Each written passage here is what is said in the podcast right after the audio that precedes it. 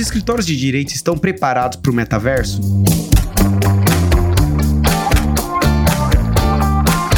Olá, eu sou Leandro Ramos, esse é o Juridicast, o seu podcast de marketing jurídico. O conceito de metaverso, apesar de não ser novo, se tornou popular no mercado atual depois da mudança do nome de Facebook para Meta. A rede social do Mark Zuckerberg colocou esse assunto no Trend Topics e muita gente ainda está entendendo que isso realmente muda na prática, né? E para os advogados, também existe o questionamento: quanto que o metaverso impacta o direito? E para falar sobre metaverso, tecnologia, direito digital e muito mais, tenho o prazer de receber hoje no Juridicast a Patrícia Peck, que é CEO e fundadora da Peck Advogados e também professora de Direito Digital na SPM, além de ser membro do conselho da Patrícia, que prazer recebê-la aqui no Juridicast. Seja muito bem-vinda. Ah, eu que agradeço, fico muito feliz de estar aqui com você e poder trabalhar aqui, falar com a nossa audiência, Leandro, que seja um momento aí de muita inspiração e esclarecimento num assunto novo como é o do metaverso. Obrigado, Patrícia. E para quem ainda não, não tem muita clareza, né, afinal um conceito novo, afinal, o que é o metaverso e como que ele impacta a advocacia brasileira? Bem, primeiro é sempre importante, né? Acho que o advogado adora entender né, o que significa a palavra, até porque a gente lida com documentos e contratos e a gente está sempre tendo que escrever em glossários né, o significado. Então a gente tem que diferenciar o nome, né, a expressão metaverso, do que está sendo aplicado como conceito. A palavra metaverso surgiu num livro. Para quem não sabe, é o livro Snow Crash, do autor Neil Stephenson, publicado em 1992. Então, assim, ali naquela obra, quem tiver curiosidade de ler, ele criou né, um ambiente que ele chamava de metaverso. Então, foi assim que foi a primeira vez que nós vimos né, o nome, a expressão metaverso. E agora ela está sendo aplicada em termos de conceito para significar né, essa mistura do uso da realidade aumentada e de ambientes virtuais para proporcionar uma experiência diferenciada do usuário. Então você cria aí um ambiente que reúne tanto a experiência que nós já tínhamos de espaços virtualizados, como acontece com a internet, mas ao mesmo tempo com realidade virtual sobre os ambientes reais. Então, quanto ao impacto na advocacia, né, apesar da popularidade, o metaverso ainda é um conceito em construção. É, e aí, lógico, é, se enxergam várias possibilidades que podem acontecer. Existe um certo ceticismo, porque nós sabemos que, como toda inovação, você tem um tempo de maturação e ela vem em ondas. Já houveram experiências anteriores ao metaverso, muitos lembram da época do Second Life e que não evoluíram, não foram bem sucedidas. Às vezes, uma inovação, se ela acontecer antes da sua época, né, daquele momento em que estamos prontos, aptos a, a aderir a ela, ela pode não acontecer efetivamente, né? E agora existe muito recurso, né? E a gente também já evoluiu mais com a própria tecnologia para viabilizar o que está sendo entendido como metaverso. Então, logicamente que quando você constrói um ambiente que vai trazer uma nova forma de convivência social, uma nova forma de exploração econômica de ativos, de interação entre pessoas e entre instituições, tudo isso abre oportunidade para a advocacia, quer seja no sentido de você pensar negócios, quer seja no sentido de você coibir atos ilícitos, né? Acho que é aí que a gente enxerga o metaverso. Só para fazer ainda mais um comentário, para você estar nesse ambiente de metaverso hoje, você acaba precisando também de criptoativo, né, de criptomoedas, são os tokens de metaverso. E você precisa estar em algum lugar. Então, por isso hoje você tem os terrenos no metaverso que são negociados em NFTs. Dependendo da experiência que o usuário quer ter, ele pode ou não precisar de um óculos específico para essa realidade virtual. Eu mesma já ministrei palestra dentro do metaverso. Ai, foi uma experiência tão legal, Leandro. Foi tão engraçado, porque eu tenho um avatar. Eu hoje sou um avatar dentro do metaverso. Aí eu fui lá e dei uma palestra para esse cliente. E aí todo o público que estava assistindo a palestra eram vários avatares também. E aí é muito curioso, porque eu já tenho mais de 20 anos de prática no direito digital, de professora, de dar palestra. E aí estava no palquinho, tinha ali, tinha os avatares na plateia. E eu fiquei nervosa, porque eu fiquei pensando, meu Deus, se meu avatar cair do palco e tudo. Então, me sentindo uma experiência muito curiosa, sabe?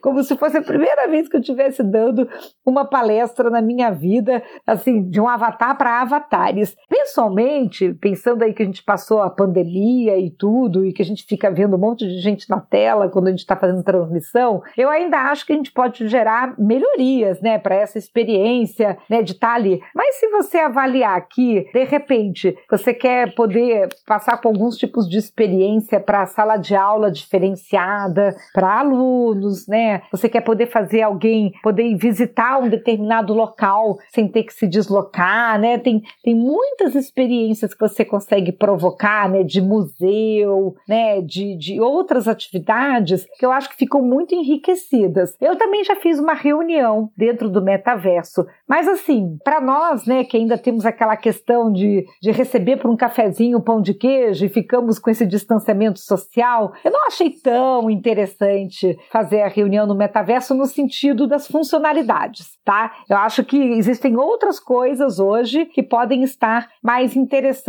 E aí, só para fechar esse primeiro, essa sua primeira pergunta, a gente já está se deparando com questões éticas, né? Então, logicamente, às vezes uma pessoa tem uma restrição. Eu, na minha casa, eu moro em apartamento, eu não teria um animal doméstico, um pet na minha casa por uma questão mesmo de desafio, né? De como é que eu vou cuidar, quer dizer, o pet, eu moro em apartamento. Mas talvez o pet lá, no meu apartamento, no metaverso, tem aquela pessoa, às vezes, que mora num país, adoraria ter um apartamento, não sei, em Manhattan, em São Paulo, em algum lugar. E aí ele vai lá e adquire aquele imóvel naquele lugar que ele sempre quis, sonho de consumo, e ainda coloca o pet, né? Quer dizer, então, tem algumas realizações, a gente pode dizer que é quase viver uma fantasia dentro ali do metaverso, que provavelmente você vai poder experimentar. E aí, aquela grande discussão, né? Que limite que se vai ter para isso? Será que a pessoa depois vai querer ficar vivendo mais lá do que aqui, né? Quer dizer, acho que tem muita, muitas coisas ainda para serem resolvidas. Com certeza. E justamente nesse aspecto, Patrícia, existe alguma diferença na aplicabilidade das leis dentro do, do metaverso e fora dele? Né? E mais, ainda tem leis específicas já para esse espaço? Olha, eu acredito que, uh, com toda certeza, quando a gente fala que o direito digital é o upgrade do direito numa sociedade digital, nós estamos criando novos modelos de relação, novos modelos de riqueza, existe diferença de aplicação da lei, sim, né? Em alguns contextos novos. Até porque nós podemos ter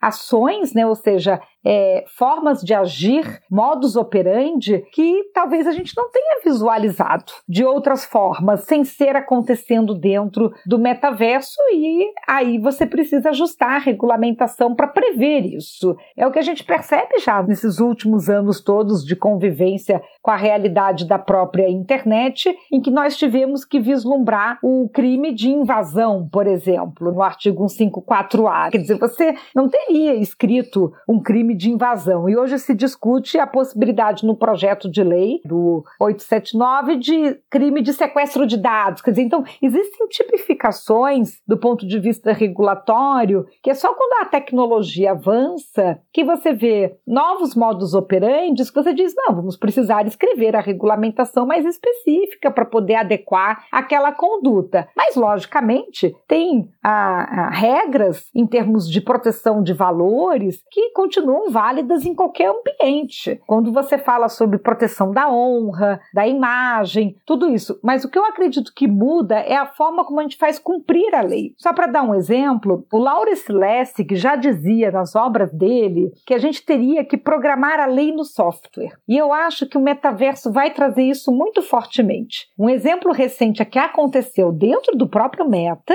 foi aquela situação do assédio de avatar. Um avatar assediar o outro, que a gente chama de dar uma encoxadinha, né? O avatar deu uma encoxadinha no outro avatar. Como é que eu consigo é, gerar um enforcement? Como é que eu consigo fazer aquela lei ser executada dentro do metaverso apenas se eu colocar isso na programação, em termos de computação? E foi essa medida que foi tomada pelo metaverso. Ou seja, não basta apenas colocar uma cláusula no termo de uso de algo que já é uma regra que temos, né? De que eu não poderia estar fazendo isso, mas se colocou um distanciamento social calculado matematicamente para que o avatar não pudesse fazer isso com outro avatar. Né? Então é, é quase como se a gente estivesse dizendo que é o visionário, né? O que o Lawrence Lessig tinha dito. Então não é apenas escrever nova regulamentação, nova legislação, mas é que a gente vai ter que colocá-la no software, na programação, para que seja a forma como os avatares vão cumprir aquela regra, né? Então, só para dar um exemplo, se você sabe que eu não poderia gerar uma agressão, não poderia matar, só para dar um exemplo, né? A gente tem que decidir o que eu quero que possa acontecer no metaverso. Vai ser um espaço para quê? Então, o avatar pode matar outro avatar? Porque se a gente cumprir com a mesma legislação existente e ele não puder, basta eu programar isso no software. Então, assim, a gente tem uma capacidade de executividade da legislação com programação de software. Isso é muito interessante. E por outro lado, se eu, por exemplo, hoje em mídias sociais, quando um usuário não cumpre com as regras contratuais, que é o termo de uso, ele está sujeito a ser banido. Eu posso ter meu perfil suspenso ou bloqueado bloqueado. Essa problemática no metaverso se agrava, porque se eu tiver adquirido um terreno com um NFT, eu sou um proprietário de um imóvel, né, dentro do metaverso. Como é que depois eu vou ser banido daquele ambiente? Eu vou ser proibido de entrar na minha própria casa? Ou seja, eu vou ter restrição do direito de ir e vir? Eu vou poder fazer isso do ponto de vista privado? Porque esse tipo de penalidade só poderia ser executada pelo poder de polícia, né? Então, quando a gente hoje, do ponto de vista do termo de uso, retira um usuário de dentro de uma mídia social, eu estou dentro da possibilidade de uma autorregulamentação do direito contratual, né, de uma regra entre as partes. Mas a partir do momento que alguém adquire uma propriedade, se eu disser que ela não pode mais entrar ali, eu praticamente acabei me apropriando daquele bem da pessoa, porque ela não tem mais o direito de acesso ao seu bem. E é um direito de propriedade. Logo, eu estou inclusive restringindo o ir e vir de restrição de bens, então isso só poderia ser já com uma ordem judicial, só já é poder de polícia. Então, quer dizer, você teria que ter uma nova forma de aplicação. Então, as plataformas não podem chegar nesse ponto. Eu não posso ficar vendendo um terreno e depois não deixar a pessoa entrar lá sem um mandado. Ou seja, um baita desafio, né? É, exatamente, exatamente. E baseado nessa sua resposta, Patrícia, que demandas jurídicas você vislumbra que podem surgir nesse universo? Olha, eu acredito que, primeiramente, já existem, né, demandas jurídicas, né? Nós já estamos com as primeiras demandas relacionadas àquela operação que até a polícia brasileira divulgou de combate à pirataria. Tá. Que envolveu metaverso né, e ação de polícia aqui no Brasil. Então já dá para ver que aonde existe usuários, né, e interesse econômico, já existe oferta de alguma coisa. Então, a oferta de conteúdo pirata já foi a primeira ação. Depois você pode pensar em outros tipos de oferta. Eu não sei nem se não vai ter alguém ofertando entorpecentes para avatar, né? Não sei se existe essa possibilidade, mas nós sabemos que hoje no ambiente de jogos online, você tem oferta de entorpecentes. Você tem inclusive aquela problemática de combate a, a, a pessoas que estão coaptando pessoas para quadrilhas, para terrorismo, você tem problema de pedofilia, tudo isso no âmbito dos games online. Eu acho que isso é muito natural de também acontecer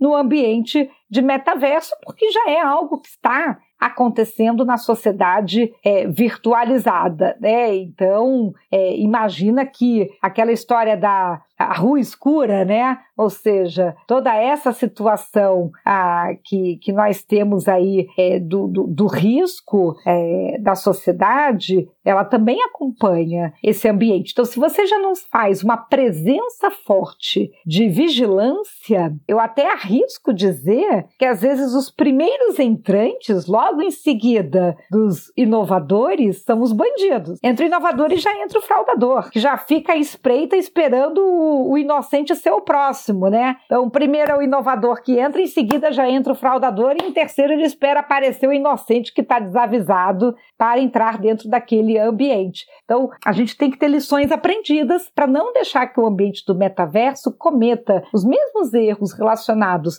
a furto de identidade, uma pessoa ir lá e registrar um avatar com o nome de outra pessoa que não está lá fingindo ser ela, é essa situação relacionada a alguém cometer uma fraude patrimonial né? Então, alguém pega os seus dados do seu avatar com seu login e senha e retira os seus bens de você, comete então furto ou fraude de você dentro do ambiente do metaverso para retirar os seus bens digitais que você tenha adquirido por ali, né? Então, são golpes digitais acontecendo nesse ambiente. O assédio, que eu acabei de comentar, né, da encoxadinha do avatar, você precisou colocar um cálculo matemático de distanciamento social, que é muito interessante do ponto de vista algorítmico, e aí vai, né? Quer dizer, acho que estamos sujeitos a essas questões. Falamos da pirataria, entre outros. Perfeito. E Patrícia, né, a gente está falando aqui muito desse ambiente novo, né, que acaba se aproximando de inovações aí dentro do direito. Agora, uma pergunta: como que o metaverso afetará áreas mais tradicionais da advocacia? Se é que ele vai afetar, né?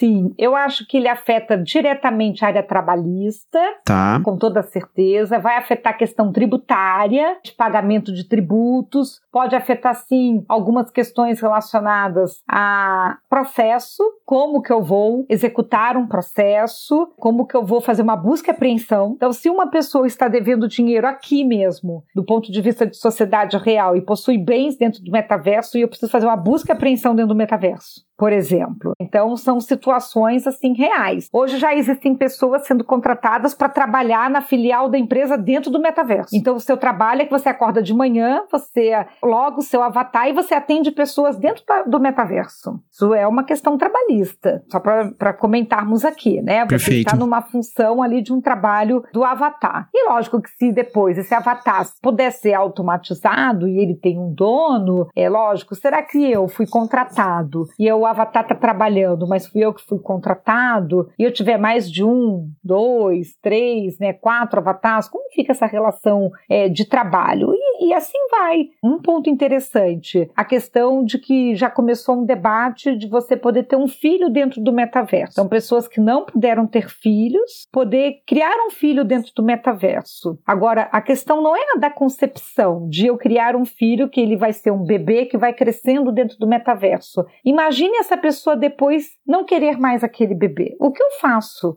Com o abandono de um menor de idade dentro do metaverso. O que eu faço com isso? Né? Eu não poderia imaginar que, porque é uma criança completamente avatar ou digital, ela pode ser descartada, ela pode ser apagada, deletada. Quer dizer, como que ficam as questões relacionadas a isso? Né? Então, até do ponto de vista emocional, né? Porque um, duas pessoas podem reunidas querer ter um filho, uma querer continuar e a outra não querer continuar. E quer dizer, como é que fica a tomada de decisão é, e as discussões relacionadas à própria herança? Nós tivemos aí a jornada de direito civil, né, que trouxe os enunciados com toda a questão sobre os direitos de herança digital. Então, como é que eu vou fazer depois partilha de bens relacionados a bens dentro do metaverso? Então, acho que essas são as questões. Mas essa, por exemplo, de eu poder criar uma criança dentro do metaverso, acho que quando a gente pensa em quanto está tudo bem, está tudo bem, mas o direito tem que pensar naquele cenário se alguém deixar uma criança sozinha e abandonada, é por mais que ela seja um avatar do ponto de vista do conceito, né? Se a proposta era criar um filho no metaverso, quer dizer, quais são as situações de cumprimentos, de descumprimentos, de responsabilidade, né? E, e o que, que eu faço se depois a pessoa não der continuidade no projeto do ter o filho dentro do metaverso? Ou seja, tem bastante desafios, né? É o direito de família, né? No final, que eu estava querendo comentar é que afeta até o direito de família. E, e, nesse sentido, ou seja, ele no fundo acaba afetando basicamente todo o direito, né? E ao mesmo tempo é um assunto novo. E aí a questão que eu tenho é, como um estudante ou ainda até um advogado que já está né, atuando, pode, enfim, se especializando nesse ambiente novo, né? Por onde começar?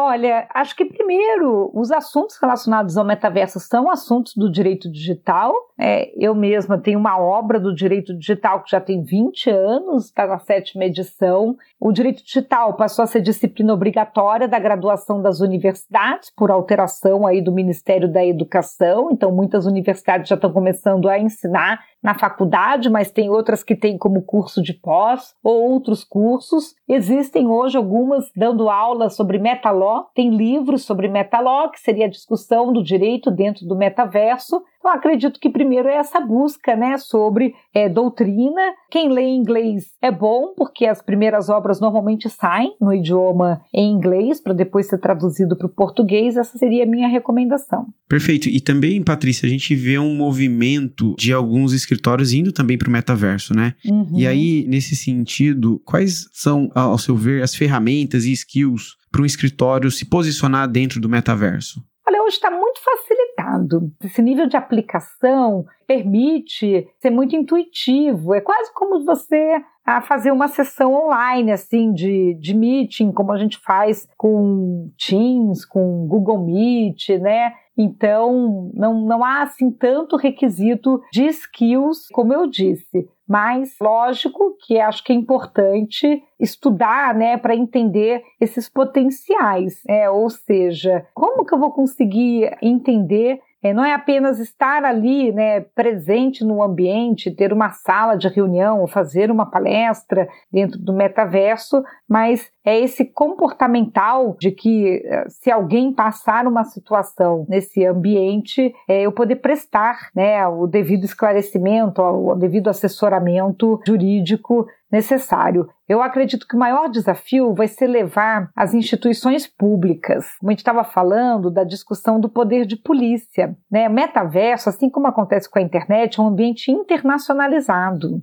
Então, acho que a grande dificuldade do cidadão, que a gente chamaria de net citizen, né, esse cidadão digital que tem esses digital rights, é assim, ele a quem ele pede socorro, né? Esse avatar ele teria que poder ir né, até ali o patrulhinha, a polícia dentro do ambiente do metaverso já fazer, prestar uma queixa àquele que não está com a conduta adequada para fins de uma averiguação dentro de um, uma corte mais internacional, porque você fica com aqueles desafios de territorialização a partir do momento da onde que estão as conexões das pessoas. Isso acaba gerando o quê? Demora. Né? Então, são condutas que acontecem em tempo real, danos que acontecem em tempo real e que às vezes o socorro da autoridade acaba sendo demorado para alcançar alcançar os anseios desse cidadão que está ali dentro do metaverso, e isso gera descrença nas instituições. E a gente não pode gerar uma construir uma geração de metaverso que queira fazer justiça com o próprio mouse, né? Quer dizer,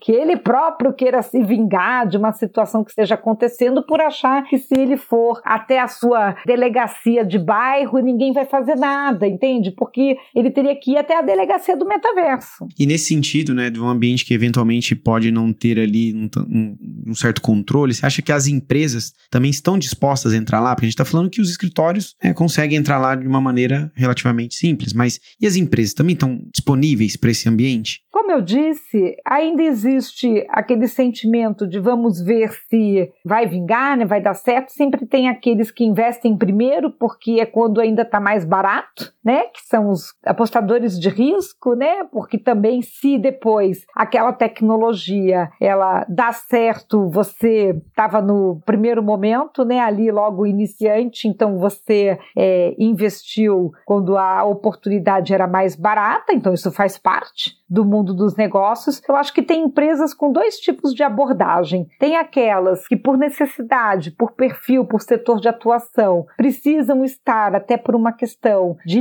alinhamento porque são inovadoras, porque já mexem com tecnologia, porque precisam também experimentar para poder entender qual é o tipo de reação, de comportamento que os usuários vão ter, porque se existe um metaverso, existe um avatar, esse avatar tem que ter roupa, esse avatar consome, quer dizer, tem toda essa questão, esse avatar gasta dinheiro, esse avatar se relaciona, tem vida social, quer dizer, tem todo um contexto que você tem no entorno de construção dessa comunidade é, de metaverso. A gente viveu a pandemia e viu toda a dificuldade de criar experiência para você fazer um show, para você ter esse tipo de espetáculo. Ah, será que no metaverso o espetáculo seria mais interessante? As pessoas vão como um avatar dentro do espetáculo? Quer dizer, então, existe essa coisa do que o showbiz, que o entretenimento, essas áreas têm muito a explorar. Agora, é todo tipo de empresa. Né? Eu sou um fabricante de alimentos. O que, que, que necessariamente eu vou fazer no metaverso só para estar tá lá? Só para botar uma sala de reunião lá para as pessoas fazerem uma reunião, né? Então,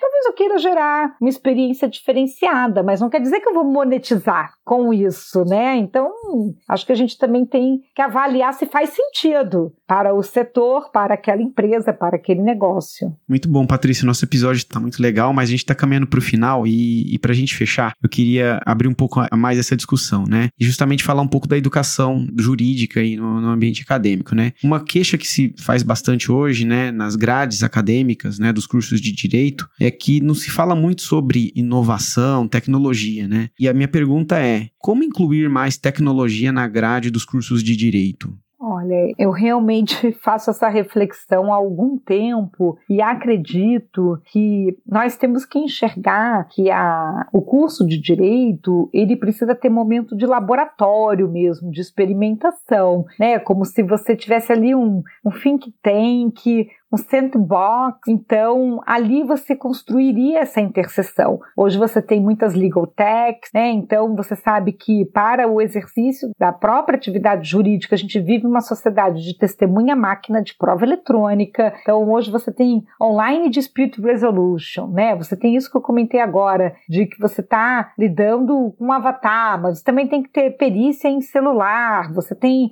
vazamento de dados na Deep Web, ou seja, tudo isso o estudante de direito tinha que poder visualizar. Não é mais apenas uma aula expositiva, você precisa ter aquele momento, como acontece em outras faculdades, que são até mais das áreas de exatas e biológicas, não tanto de humanas, que você precisa ter experimentação, teste, né? Você precisa montar mesmo um projeto, mexer naquilo para ver como funciona. Então, eu acho que o que está havendo é isso. Eu acho que a, a, a matéria né, da faculdade de Direito é construir essa capacidade de trazer para aula prática, de laboratório mesmo, em que você coloca ali no computador, e as pessoas hoje já vão para aula muitas vezes com devices, né, seja celular, tablet, computador, e você faz a pessoa ter uma experiência de que vamos minerar criptomoeda, vamos programar um smart contract, vamos acessar agora o metaverso com óculos e vamos ver como é que é que funciona. Que não é só falar na teoria, no teórico, é a experimentação. Perfeito. Isso daí é extremamente importante. E algumas faculdades estão fazendo isso, né? Eu mesma lá agora, com esse novo curso que vai ser lançado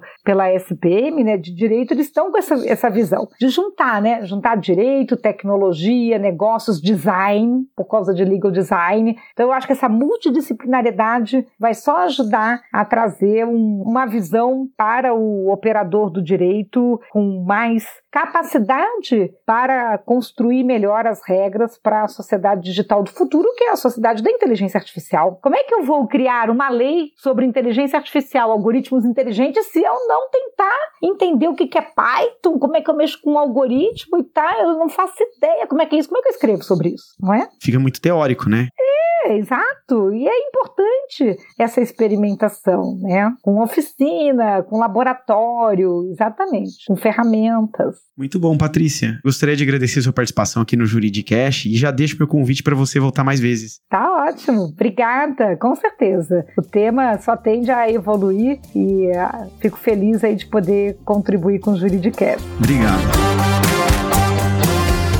Gostou desse podcast? Então compartilhe o episódio nas redes sociais e acompanhe o Juridicast, produzido pela agência Vervali, especialista em marketing jurídico. Um grande abraço e até a próxima quarta-feira, às 7 da manhã.